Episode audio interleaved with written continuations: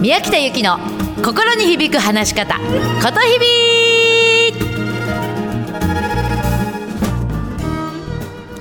おはようございます。ことひびの宮北由紀です。9月19日木曜日でございます。皆さんお元気ですか？今日も自分の心に響く言葉で話をしてください。あのね今日ちょっと私事なんだけどね。今日9月19日ってうちの父親の誕生日なんですよ。私の父親はもう2年ほど前に亡くなったんですけれどもね。私18の時に芸能界に入ったでしょ。その時に父親が猛反対だったの。で私半分感動されるような形で半ば家を飛び出すような形で家を出たのね。でそれからまあ父親との関係ってあんまりなんとなくギクシャクしててあんまり良くなかったの。でも、父親がね、こう亡くなる前にね、あのー、父親が最後まで本当頭がはっきりしていたからさ、幸いにも。時にね、父親が、もう俺は長くないからって私に言ったのね。で、その時に、ゆきって、ゆきは個性的だから、自分を信じて、自分のやっていることを信じて前に進みなさい。ゆきは個性的だからって言ってくれたんだよね。なんかね、すごく嬉しくて、今までこう何か心の中の塊があったものがスーッと溶けた、あの、そんな父親だの思い出があります。え今日は父親、多分天国で聞いてると思うんですけれども、心を込めて お届けしたいと思います。すいません、私事でございました。えっ、ー、とね、先日ね、私ね、あのー、昔からのその企業仲間会社を起こした仲間とのね会食会だったの。久しぶりにそういうメンバーで食事をしたんですよ、まあ、私はこの心に響く話し方ことひびを起こして12年になるんだけれどもその当時ねもう私も含め互いに必死だったあの頃から今はなんか本当にお互い落ち着いてきて自分らしい会社のスタイルもねそれぞれ確立できてでこうみんなの話を聞いててね私自分の中で繰り返し繰り返しなんか出てきた言葉がね自分を変えるな。でも自己を忘れろ。この言葉だったんだよね。これね実はね禅の言葉の一つなんだけれどね。要はうーんと今さ時代ってすごく変わってきてるじゃない。で今ある仕事もね AI の導入に伴って8割近くは今ある仕事もなくなるって言われてるんだよね。となるとね今ある形にこだわっているとどんどん置いてかれちゃうってことなのよ。でも自分のコアの部分は変わらない。コアの部分を変えずしてやり方や手段を変えていく。それが自分を変えるな。でも自己を忘れろ。っていうことかなと思ったのね。例えば私のコアの部分っていうのは周りに合わせて生きてきちゃった人が自分らしく生きれる世の中にする。それを伝える手段としてこのこと日々の話し方教室をやっているわけ。でもこれが時代の流れに合わせて別の手段になってもいいって私は思ってるのね。コアが変わらなければ手段は時代の流れに合わせて変えていっていいってこと。うん、極端な話話し方教室じゃなくてもいいってことよ。OK? うん、でねこれって話し方も全く私同じだと思ってるの。要するに伝えたいことは1個なのよ。皆さんも伝えたいことは1個なの。でも伝え方は人の数だけあるのね。伝えたい人の性格とか環境それからその人のタイミングに合わせて伝え方を変えていくの。でもコアである伝えたいことは一つなんだ。よく言いたいことが言いたい言いたいことをビシッと言えずになんだか回りくどい言い方になっちゃって伝わらないっていう人多いよね。でもそれは結局伝えたいことがブレちゃってんのよ。相手の顔色が気になっちゃって。でもそういう時こそ私はこれが伝えたいんだっていう伝えたいことコアは1個必ず持って。であとはその人のタイミング環境。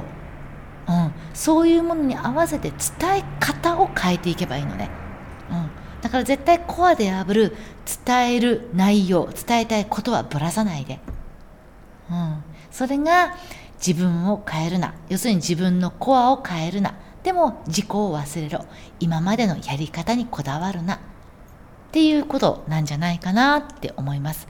これはもう何をするにでも話し方でも全部相通ずるところがあるんじゃないかなって思うのでよかったらちょっと心に留めといてみてください。でもね、そうするとさ、当然さ、自分を忘れろって思って、コアの部分は変えずにいろいろチャレンジするわけ。私もそうよ。そうするとさ、当然よ、当然、思い通りに進まない。って思うことって山と出てくるわけ。そんな時にまず出てくる言葉が、こんなはずじゃなかった。ってなるよね。ね、ね。こんなはずっていうのは、例えば、こんなに大変だとは思わなかったとか、こんなに時間かかるとは思わなかったとか、こんなにお金がかかると思わなかったとか、こんなに相手のレスポンスが遅いと思わなかったとかさ、まだまだこのこんなはずじゃなかったの、こんなはずっていっぱい出てくるんですよ、私もね。でも、そんな時に、このこんなはずじゃなかったっていうストレスをどう解消するか、どうそれを打破するかっていう方法をちょっと今日お話ししたいんだけど、私がこれやってる方法ね。まず一つ目。一日も早く今自分にかかっているストレスを知り、それを抜く努力をしてもらいたいんですね。うん。今私は何においてストレスかかってんだって。うん。例えば、自分のストレス。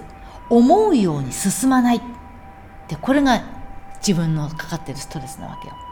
じゃあそれを抜く努力をすればいいわけ。思うように進まないっていうことを抜く努力をすればいいのね。さあその上で2つ目。何のためにこれをやってるのか。何のためにやってるのか。これを今一度自分に問うてもらいたいわけ。ストレス抜いた後に。そうすると今の流れで言うと、これは何のためにやってるのか。3日後にこの内容をお披露目するため。っていうことがもし出てきたりするよね。うん。OK? で、そこまで思うように進まないっていうのが自分のストレス。で、何のために ?3 日後にこの内容をお披露目するっていうのは何のために？そしたら次。人を変えようとしないことなのね。人を変えようとしないこと。OK? 相手状況を受け入れることなんですよ。うん、ああ、そういうやり方なのね、と相手を知り、その上で対策を練るんですね。OK? そして4つ目。自分を責めないことなんです。自分を責めないこと。ああ、こんなはずじゃなかったって、私ってまだまだダメだって自分責めてもね、何にも、何にも浮かばないんですよ。私には全くその能力がなかったとかね。そして全然しょうもないことなので、ぜひ、そう自分は責めないこと。いいですか？いいですか？こんなはずじゃなかったって思った時には一番。一日も早く今、自分にかかっているストレスを知り、それを抜く努力をしよう。2番。何のためにこれを今一度自分に問うてみよう。3番。人を変えようとしない。4番自分を責めないことぜひですね、ここら辺を意識していただきたいと思います。よろしいでしょうか？昨日もね、ちょっとそんなような話をしたんだけれどさ、どうだろうね、みんな。どうしてもさ、こう、何か新しいことを決断する、うん、と時に、今一歩こう、出せない、勇気が出ないっていうことあるじゃないですか。うん。結局、こう、なんていうのかな。あ、人の意見に人にこう言われたからやってみようとか、あの人が成功したならば、私もその同じやり方でやってみようって。もちろん、学ぶは真似ぶから入るから、それでやってもいいと思うんだけど、いい？これはね、絶対、絶対守ってもらいたいのは、最後はあなたが決めてね。何をするにでも。どんなことでも。どんなちっちゃいことでも最後は自分で決める。でないと、万万が一今日言ったみたいに思う通りにならなかった時に、こんなはずじゃなかったっていうことになった時にね、人のせいにするんですよ。あるいは環境のせいにするわけ。あの人が言ったからうまくいくと思ったのにって。この環境がこうだったからこうしたのにって。そうするとね、後悔しか生まれないんですよ。で、後悔からは何も生まれないから。でもどんな小さいことでも自分で決断をすると覚悟を持って決断をすると万万が一のことがあってもそれはね学びに変わるんですね。うん、あの私いつもそういう時にねエジソンの話をするんですね。あの電気を発明したエジソンでございますね。エジソンは電気を発明する時にもう何万回も失敗したんだって。でも失敗する時にいろんな実験をしてこれでもつかなかった。この実験してこれでもつかなかったって言った時にああまたつかなかったって失敗って思わないんだって。あこれでまた成功への階段を一歩登れたって思うんだって。だってこれがダメだってことが分かれば次の階段行けるわけだから。消去法よ。でもそれはエジソンさんが覚悟を持ってこの方法でうまくいくだろうと思ってまたお金をかけて実験をするわけですよ。そうするとその失敗は失敗じゃない。気づきに変わるんですよね。ぜひそうやって皆さんこんなはずじゃなかったって思う回数を少なくするためにも。でもこんなはずじゃなかったと思った時に後悔しないためにもぜひ覚悟と決断。をしてみてください。はい。さあ、それでは今日の一曲でございます。今週はね、ずっとアニメ特集で来ているのね、ちょっと懐かしいアニメ。でも私大好きなの、このアニメ。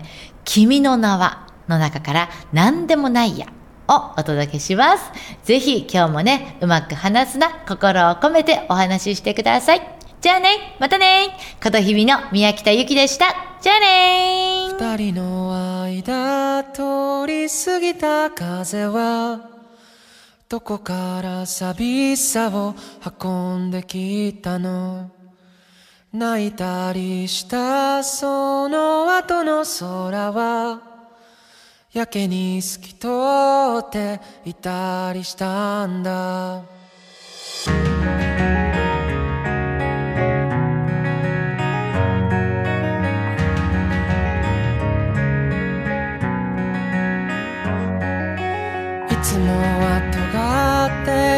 ってた父の言葉が今日は暖かく感じました。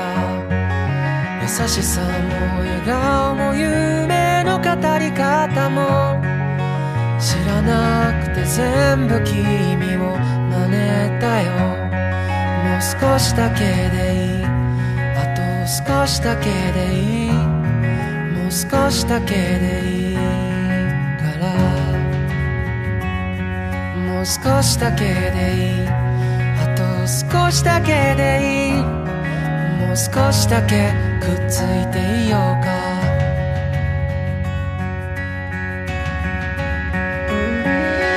僕らタイムフライヤー時を駆け上がるクライマー時の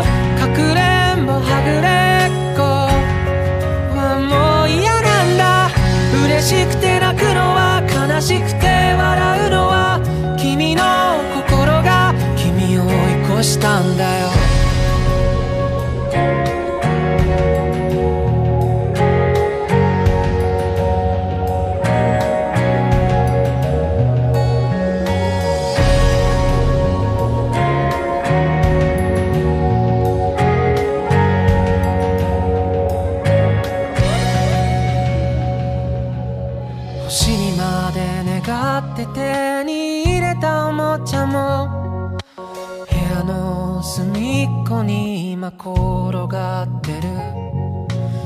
叶えたい夢も今日で100個できたよ。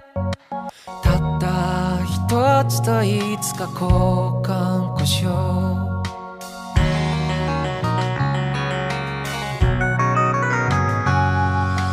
いつもは喋らないあの子に今日は。